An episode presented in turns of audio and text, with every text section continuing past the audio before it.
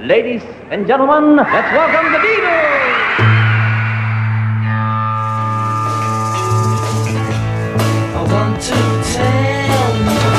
About the Beatles, der Podcast zu den Fab Four mit Malte Asmus. It's great, it's sold, it's the bloody Beatles, shut up.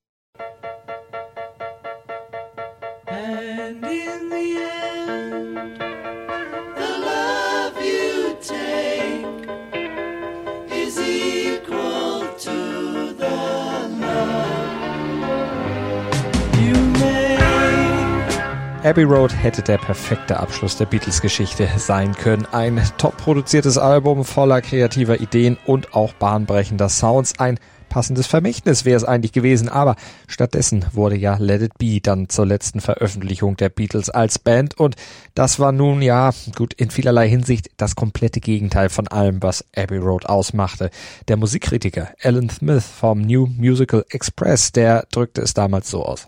Wenn das neue Album der Beatles ihr letztes sein sollte, dann ist es das Totengedicht eines Geizhalses, ein Grabstein aus Pappe, ein trauriges und schäbiges Ende ihrer großen musikalischen Zusammenarbeit, die der Popmusik ein ganz neues Gesicht gegeben hatte. Boah, das ist schon ganz schön harter Tobak. Aber dieses Album, das war ursprünglich ja auch ganz anders geplant gewesen. Ganz anders als das, was am Ende jedenfalls draus wurde. Denn eigentlich sollte dieses Let It Be Album einen Neubeginn bringen. Es sollte die Beatles resetten sozusagen, wieder auf Anfang setzen. Und stand ja auch unter dem Arbeitstitel Get Back. Also einen Schritt zurück machen, um dann wieder nach vorne gehen zu können. Und etwas ganz Neues zu schaffen. Etwas, das es so vorher noch nie gegeben hatte. For the first time, let's make a live album of original music before an audience. And that was what we wanted to do with Let It Be. Aber die Beatles führte dieser Schritt dann letztlich ans Ende. Das Album wurde letztlich zum Schlussstrich unter der Band. Es erschien ja auch erst mit einem Jahr Verspätung und eben ganz anders, als es beabsichtigt gewesen war, mit einem komplett anderen Cover, einem neuen Produzenten und einem ja auch komplett anderen, manche sagen verschlimmbesserten Sound. Produced by George Martin, overproduced by Phil Spector. Weg jedenfalls vom einfachen Ansatz, einfach nur als Band zu spielen. Es wurde ergänzt mit einem opulenten Orchester und bekam ja auch einen ganz anderen Titel, Let It Be nämlich. And he's been doing all the things that John said he wouldn't do. And they put heavenly choirs and all sorts of soupy strings on, on it. Und als das Album dann endlich in die Läden kam, ja, da hatten es die Beatles längst sein gelassen, eine Band zu sein. Ach, hätten sie doch auch die Veröffentlichung dieses Materials als Album vielleicht mal lieber gelassen.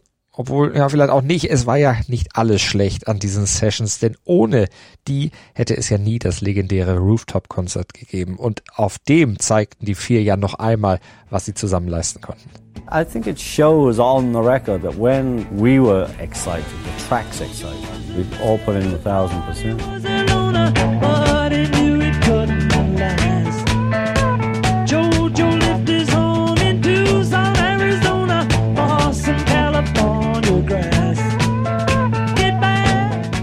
Get Back stand also als Motto drüber, als die Beatles sich am 2. Januar 1969 zusammenfanden.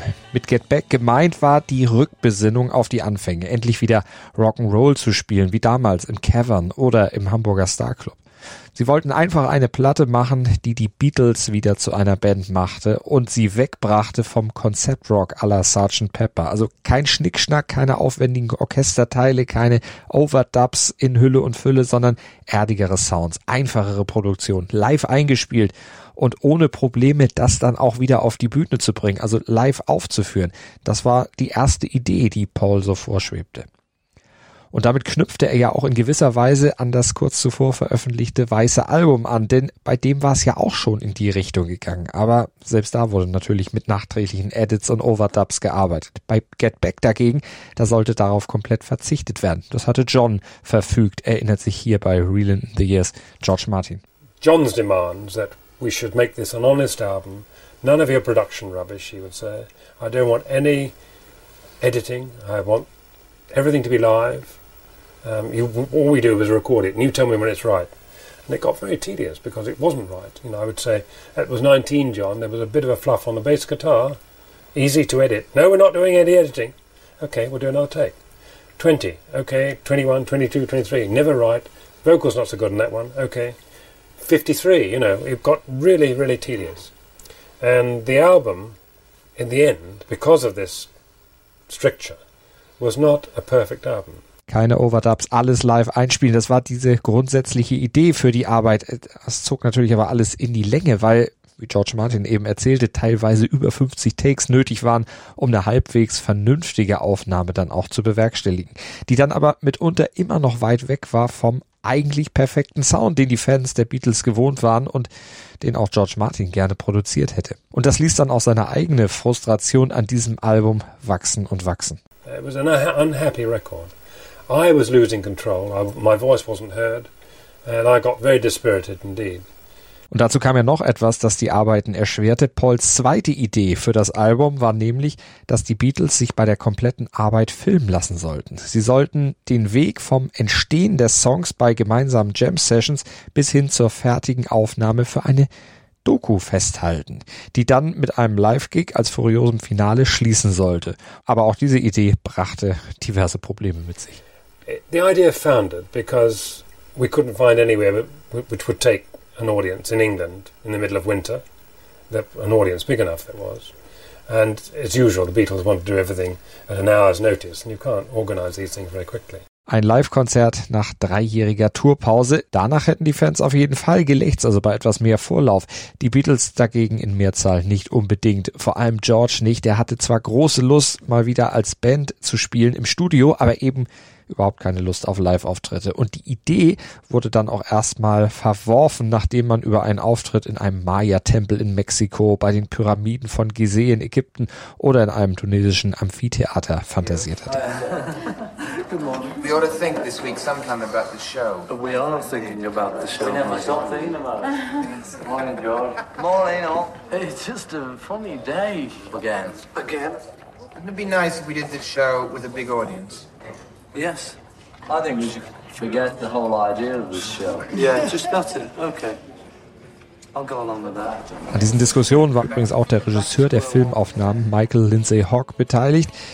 Der hatte für die Beatles ja schon die Promotion-Videos zu Paperback Writer, Rain und Hey Jude Revolution gedreht. Auch Glyn Johns war dabei. Glyn Johns, der ja auch schon mit den Stones gearbeitet hatte, der zunächst eigentlich ja nur als Toningenieur mit an Bord sein sollte, aber dann immer mehr Produzentenaufgaben übernahm, weil John keine Lust auf George Martins Ideen mehr hatte, seine musikalischen Vorstellungen als viel zu kompliziert empfand. Er wollte einen erdigeren, einfachen Sound und George blieb daher beleidigt häufig den Sessions einfach fern, sodass Glyn Johns dann letztlich an den Reglern saß. Which the what? The mixer and the eight tracks and all that. Hi, Ringo. Hi, George. Hi, Ringo. Happy New Year. Happy New Year. Begonnen wurden die Aufnahmen in den Twickenham Filmstudios, morgens zu Office-Zeiten sozusagen. Keine gute Zeit und vor allem kein guter Ort, um Musik aufzunehmen. Ein riesiges Filmstudio, wie eine Fabrikhalle im Grunde, in der sich die Beatles dann in eine Ecke verkrümelten, dort ihr Equipment aufbauten und jammten, während sie von bunten Lampen angestrahlt wurden. Eine kreative Stimmung wollte hier nicht unbedingt aufkommen, erzählte John später hier im Rolling Stone Interview. It was just a, it was a dreadful, dreadful feeling in Twickenham studio and being filmed all the time, you know, like that. I just wanted them to go away and we'd be there at 8 in the morning and you couldn't make music at 8 in the morning or 10 or whatever it was in a strange place with people filming you and coloured lights. Und dazu kam noch, dass Yoko Ono permanent dabei war, neben John auf einem Verstärker saß. Für John irgendwo beflügelnd und für Yoko sicherlich wichtig, da sie erst sechs Wochen zuvor eine Fehlgeburt erlitten hatte. Aber für die anderen drei, ja, da dürfte ihre dauernde Anwesenheit als quasi graue Eminenz im Hintergrund eher störend gewesen sein. Sie sagten allerdings nichts. Dank der von Peter Jackson aufwendig restaurierten und aufbereiteten Filmaufnahmen der Get Back Sessions wissen wir, dass die Stimmung bei den Aufnahmen zwar besser war, als jahrzehntelang immer gedacht wurde, dass die vier durchaus auch Spaß hatten, gemeinsam an den Songs zu arbeiten und sie auch viel Respekt voreinander und vor den Ideen des Einzelnen hatten, daher auch bereitwillig Ideen-Ping-Pong spielten, aber das ändert unterm Strich nichts an der Tatsache, dass die vier damals 1969 einfach unaufhaltsam auseinanderdrifteten, dass da Risse entstanden waren, die einfach nicht mehr zu kitten waren und letztlich eben auch das Ende der Beatles manifestierten.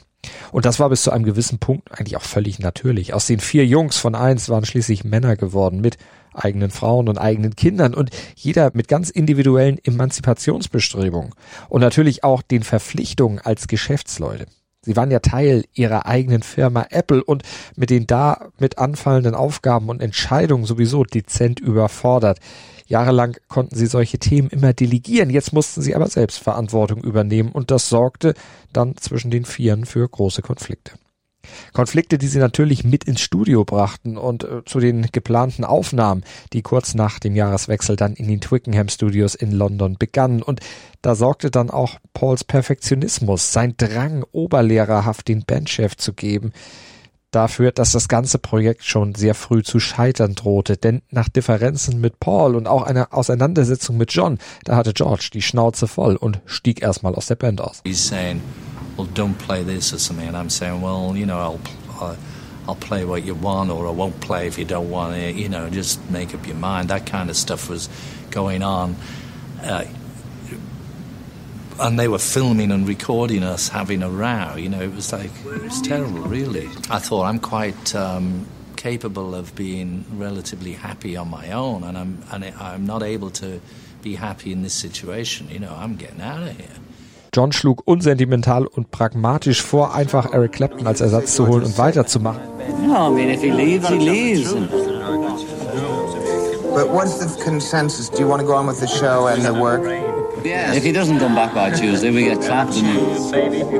Aber John, dem war damals ohnehin alles oder zumindest viel egal. Er hatte Yoko und er hatte auch Heroin, erzählte er im Rolling Stone Interview. I didn't even give a shit about nothing, you know, and I was Aber man raufte sich dann doch wieder zusammen, traf sich ein paar Mal, begrub das Kriegsbeil und startete nochmal von vorne. Aber eben nicht mehr in Twickenham, sondern in den Studios bei Apple in der Savile Row Nummer 3. Doch da stießen die Beatles auf ein neues Problem. Das Studio dort äh, war nämlich noch gar nicht fertig. Magic Alex, Alex Marders, der selbsternannte Elektronikspezialist bei Apple, der hatte versprochen, den Beatles ein State-of-the-Art-Studio in den Keller zu bauen. Aber die Arbeiten, die waren auch gar nicht beendet worden. Und das, was da im Studio stand, war eigentlich nicht benutzbar. Daran erinnert sich später der damalige Toningenieur Alan Parsons im University of California Television Interview. The famous Magic Alex uh, had uh, had installed this console that just did not work, and uh, he he saw the future as being 16 tracks, so he put 16 speakers on the wall, um, which was not a, not a terribly good idea. Und da war dann wieder George Martin gefragt. I had to move in a lot of equipment from Abbey Road into their studio. And the designer, Magic Alex, had forgotten to put a hole in the wall for the wires to go through. So, I mean, all those silly kind of things. Das Problem war also gelöst und die atmosphärischen Störungen, die wurden geglättet, als George Billy Preston mit ins Studio genommen hatte. Die Beatles kannten ihn schon lange aus Hamburger Zeiten noch. Sie waren sich auch in den USA über den Weg gelaufen und sie waren sich sympathisch. Und als George dann Billy Preston während seiner kurzen Auszeit bei einem Konzert von Ray Charles getroffen hatte, hat er ihn überredet, einfach mitzukommen.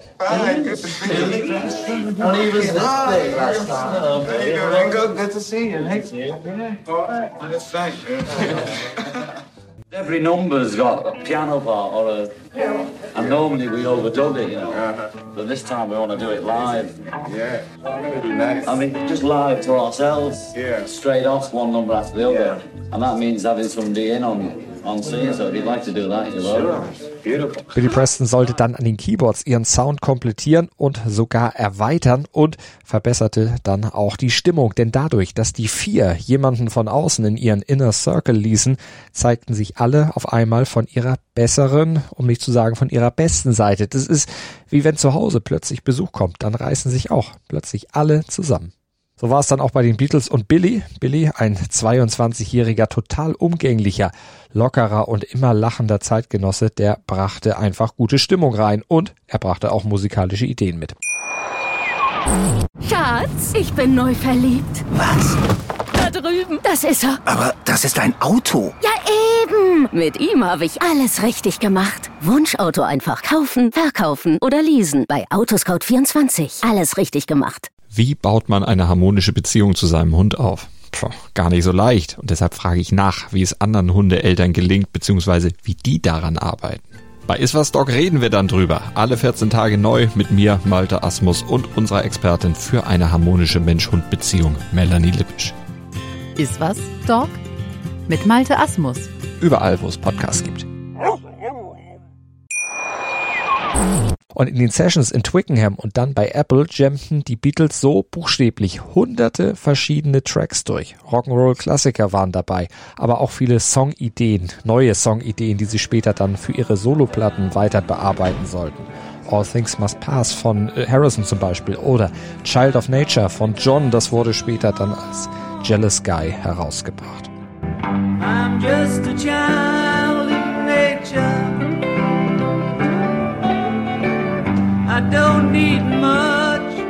Something von George, das dann auf Abbey Road zum Klassiker wurde. Aber es wurden natürlich auch die Songs gespielt, die dann später auch auf dieses Album kamen und zum Teil eben auch auf dem Dach der Savile Row gespielt wurde. Und einige entstanden sogar aus Gems heraus, wie eben Get Back.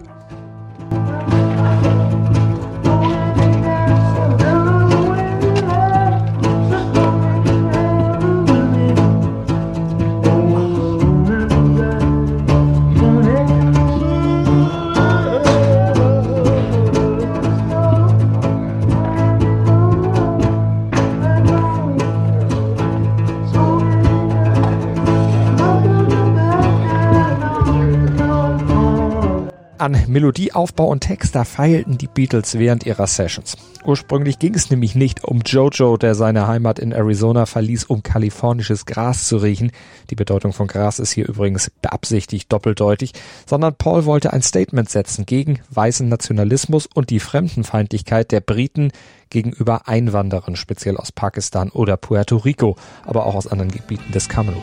Das wollte er anprangern.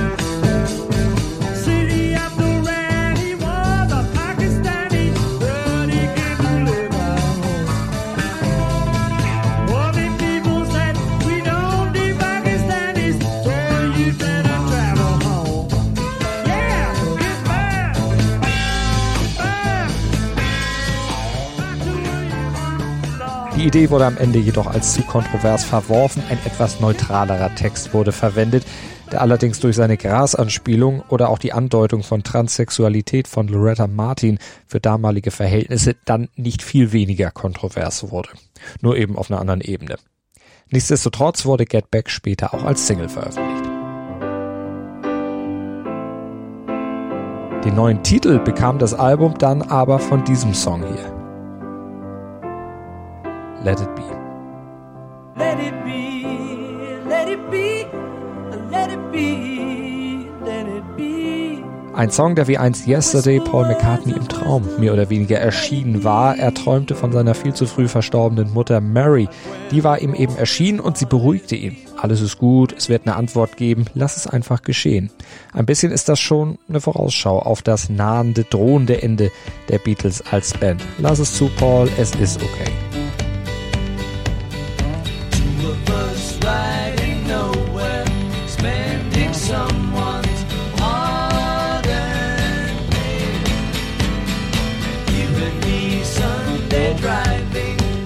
Two of Us hätte ein Song über Paul und John sein können, hätte durchaus gepasst. Sie singen ihn auch gemeinsam, zweistimmig, und es kommt in der Bridge zum Beispiel diese Textzeile vor.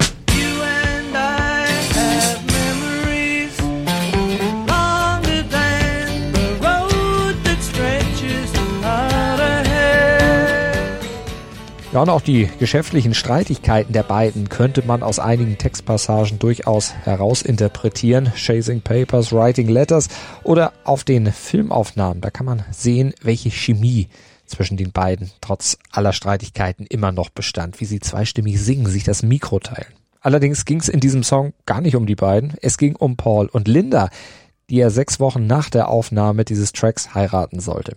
Die fuhren oft einfach so mit dem Auto durch die Gegend, übers Land und verloren sich da einfach. Verfuhren sich, blieben dann irgendwo da, schliefen im Auto. Ja, und diesen Song schrieb Paul nach einem solchen Ausflug.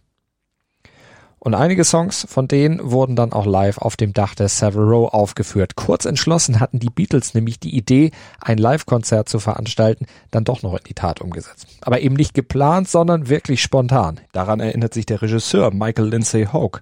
Paul, yes. George, yeah. Ringo, uh. And then John said, well, fuck it, let's do it. Instrumente, Kamerateam aufs Dach, Jacke an. Es war schließlich Winter und verdammt kalt. Ja, und los ging's. Das erzählt hier nochmal Alan Parsons in einem Interview für die University of California und er berichtet auch davon, wie die Beatles versuchten, Windgeräusche mit Strumpfhosen zu bekämpfen. And uh, you may have noticed some of the microphones had pantyhose wrapped around them to, in an effort to uh, get rid of some of the wind noise. And, and Glenn had sent me out to a, a local uh, Marks and Spencer's shop around the corner to, to buy some pantyhose and uh, gave me a 10 bob note, said, go and buy some pantyhose. Uh, so I, I got to the shop and this, I, I said, I'd like some pantyhose, please. Said, yes, sir, what size? Well, doesn't matter. so I think they probably thought I wanted to rob a bank, you know, or I was a cross-dresser or something. Offenbar sehr wirkungsvoll, denn auf der Aufnahme hört man vom Wind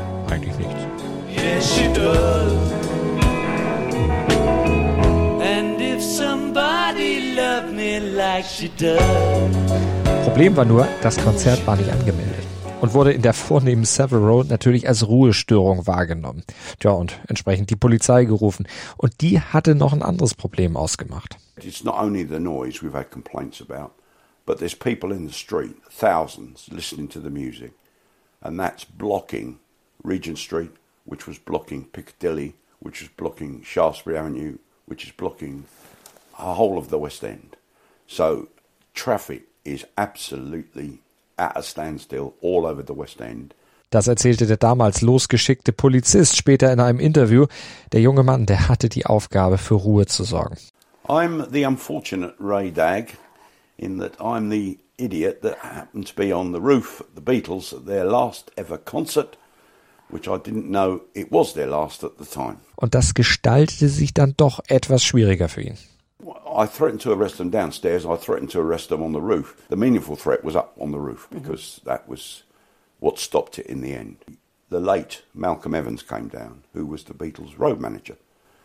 And I said, Right, that's it. I said, I've been very patient. I said, I've been trying to accommodate you, but you show no sign of stopping. Tell the four of them they're under arrest. And he said, What are you arresting them for? I said, Obstructing police in the execution of their duty and highway obstruction. Am Ende handelte Mel Evans, der Roadie der Beatles, dann noch einen finalen Durchlauf von Get Back raus. Danach war nach 47 Minuten der letzte Live-Auftritt der Beatles dann vorbei. Thanks, Mo. I'd like to say thank you on behalf of the group and ourselves, I hope we pass the audition. Und damit waren auch die Aufnahmen beendet. Die Beatles, die hatten jetzt stundenlanges Filmmaterial und noch mehr Audiomaterial produziert. Und das hätte ja jetzt auf der Suche nach veröffentlichungswürdigem Material jemand durchkämmen müssen. Das ganze Material der Studio-Sessions, den Live-Auftritt vom Dach, also stundenlanges Material. Von den Vieren hatte dazu aber keiner Lust mehr. So wurde Glyn Johns einfach damit beauftragt, hör dir mal die Bänder an und dann mix was Schönes draus. Johns bereitete insgesamt vier verschiedene Mixes vor, bot vier verschiedene Versionen des Albums an, erzählt John hier im Rolling Stone Interview. There was 29 hours of tape. It was like a movie, you know. I mean, just so much tape. Done 10, 20 takes of everything because we were rehearsing and taking everything, you know. Nobody could face looking at it. We let Glyn Johns remix it. and We didn't want to know. We just left it to him and said, here, do it. This is the first time since the first album that we didn't have anything to do with it. We just said, do it, you know.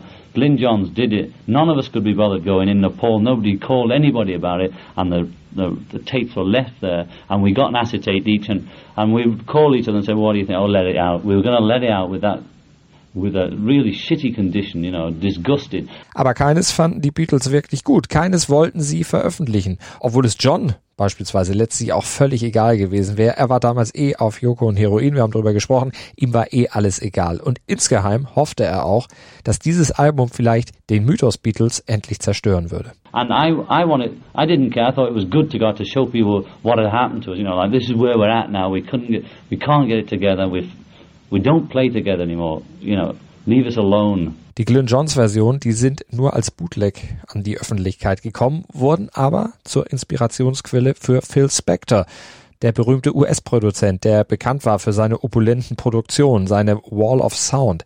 Er sollte dann Anfang des Jahres 1970 das Album neu mixen und überproduzieren, wie es George Martin nannte.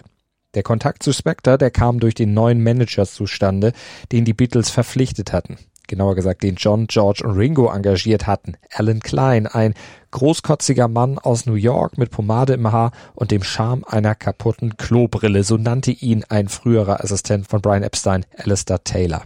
Klein hatte sich einen Namen gemacht, weil er die Einnahmen der Stones vervierfacht hatte und ihnen horrende Garantiesummen bei den Plattenfirmen vermittelt hatte.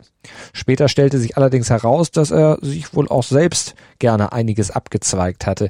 Und das hat er auch bei George späterem Benefizkonzert für Bangladesch getan. Paul hatte von Anfang an nicht viel von Klein gehalten. Er hätte lieber seinen Schwiegervater als Manager verpflichtet. Das wollten aber wiederum die drei anderen nicht. Wie auch immer, Klein entschied, wir machen den Film über die Entstehung des Albums nicht fürs TV als Doku, wie ursprünglich geplant. Wir machen einen Kinofilm raus. Das gab schließlich mehr Einnahmen und dazu veröffentlichen wir einfach ein Soundtrack-Album. Und er empfahl, dass Phil Spector die Bänder überarbeiten sollte, um ihnen den finalen Touch zu geben. Und John gab Phil Spector dann die Tapes. So when Spector came around, it was like, you know, well, all right, if you want to work with with us, you know, go and do your audition, man. Do do, and it was he worked like a pig on it. I mean, it was he'd always wanted to work with the Beatles, and he was given the shittiest load of you know badly recorded shit that and with a lousy feeling to it ever. Spector hörte sich die Johns Compilation an, um sich selbst nicht durch das komplette Material hören zu müssen. and he made something out of it. It wasn't fantastic, but it was, you know, when I heard it, I didn't puke. I thought, oh, you know, I was so relieved after hearing six months of this like black cloud hanging over that this was to go out, you know. Als er es hörte, musste er immerhin nicht kotzen. Das ist doch schon mal ein Prädikat. McCartney dagegen fand das Album tatsächlich zum Kotzen. Der Streit um Klein, das von Spector verschandelte Album, all das waren dann die endgültigen Sargnägel für die Beatles als Band. The long and winding road that leads to your door. Vor allem das Orchester bei The Long and Winding Road, das missfiel dem Meister McCartney. Er versuchte sogar die Veröffentlichung zu stoppen, aber das misslang. Erst 2003 brachte McCartney dann eine von Spectors Opulenz befreite Let It Be Version heraus. Let It Be Naked. It always leads me here. Lead me to Aber als offizielles Album wurde dann die Phil Spector-Version seit 1970 geführt und trotz allem war das Album natürlich ein großer Erfolg, klar, denn es erschien kurz nach dem endgültigen Ende der Beatles als Band. John, der war ja heimlich 1969 schon ausgestiegen, Paul verkündete dann aber im April 1970 seinen Ausstieg öffentlich und damit endgültig das Ende der Beatles. Am 8. Mai kam Let It Be dann in UK raus, am 11. Mai in den USA und dort hatte es bereits 3,7 Millionen Vorbestellungen gegeben. Klar, dass das Album dann auf beiden Seiten des Atlantiks auch die Charts anführte. Die Beatles bekamen für Let It Be übrigens sogar den Grammy und einen Oscar als Soundtrack-Album für den Film, den Hogue aus den Aufnahmen zusammengestellt hatte. Obwohl es auch bei Kritikern nicht gut ankam. Der eingangs schon zitierte Alan Smith, der meinte sogar, mit diesem Album hätten die Beatles alle ihre Ideale verkauft, für die sie eigentlich immer gestanden hätten. Es war letztlich ein trauriges Ende der Beatles Zeit, aber vielleicht ist diese Traurigkeit, diese Trauer mehr dem Umstand geschuldet, dass die Ära der Beatles überhaupt enden musste. Schatz, ich bin neu verliebt. Was? Da drüben. Das ist er. Aber das ist ein Auto. Ja, eben. Mit ihm habe ich alles richtig gemacht. Wunschauto einfach kaufen, verkaufen oder leasen. Bei Autoscout24. Alles richtig gemacht. Dir hat dieser Musikpodcast gefallen? Dann abonniere, bewerte und empfehle ihn weiter.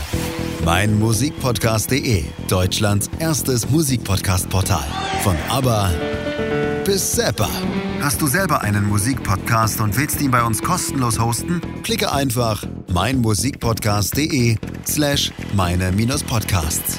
Meinmusikpodcast.de, Deutschlands erstes Musikpodcast-Portal.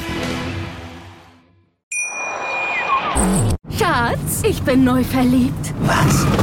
Drüben. Das ist er. Aber das ist ein Auto. Ja, eben. Mit ihm habe ich alles richtig gemacht. Wunschauto einfach kaufen, verkaufen oder leasen. Bei Autoscout24. Alles richtig gemacht.